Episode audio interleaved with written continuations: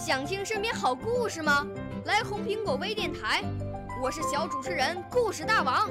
想参加娱乐节目互动吗？来红苹果微电台，我是小主持人开心果。想来我们新闻现场吗？来红苹果微电台，我为你做直播报道。想有个机会脱口秀吗？来红苹果微电台，我带你在精彩栏目中互动开讲。我们的语言魅力在这里提升，我们的儿时梦想从这里起航。大家一起喜羊羊。少年儿童主持人，红苹果微电台。现在开始广播。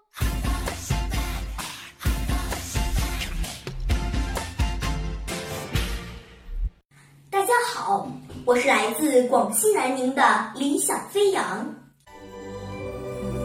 我五岁啦，来自从前。我六岁啦，来自陕西。我九岁，来自广东。我十二岁，来自北京。我们都是红苹果微电台小小主持人。今天我要讲的故事是一件棉衣。在一九三三年的冬天，闽西北特别的冷。当时，红一方面军总部进驻建宁。总政委周恩来同志住在小白楼。经过走马廊时，呼呼的北风刮着脸颊生疼。吃过晚饭，周总政委带着警卫员出门，步行去水南办事。一路上，寒风刺骨，他们踩着雪地。边走边聊，不知不觉走到水南街口时，看见哨位上一个赤卫队员冻得直打哆嗦，正搓着双手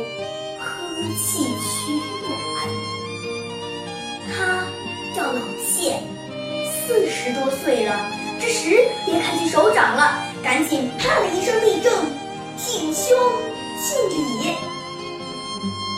周总政委三步并作两步上前，人才靠近老谢，就已脱下身上的棉衣，双手举着，披在他的双肩，笑着说：“快，穿上，穿上。”老谢一边扭动着身子避让，一边语无伦次地说：“首首长，我我不穿，不不算太冷。”周恩来微笑着。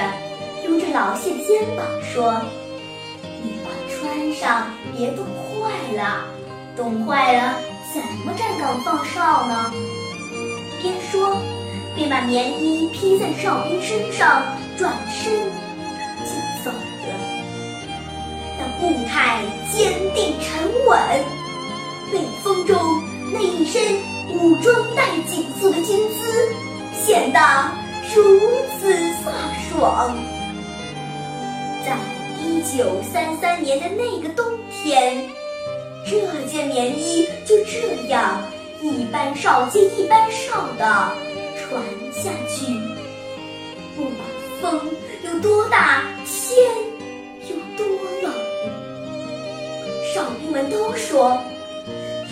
穿上朱总政委的棉衣，就感觉浑身暖烘烘的，精神旺盛。斗志倍增。我的故事完毕，谢谢。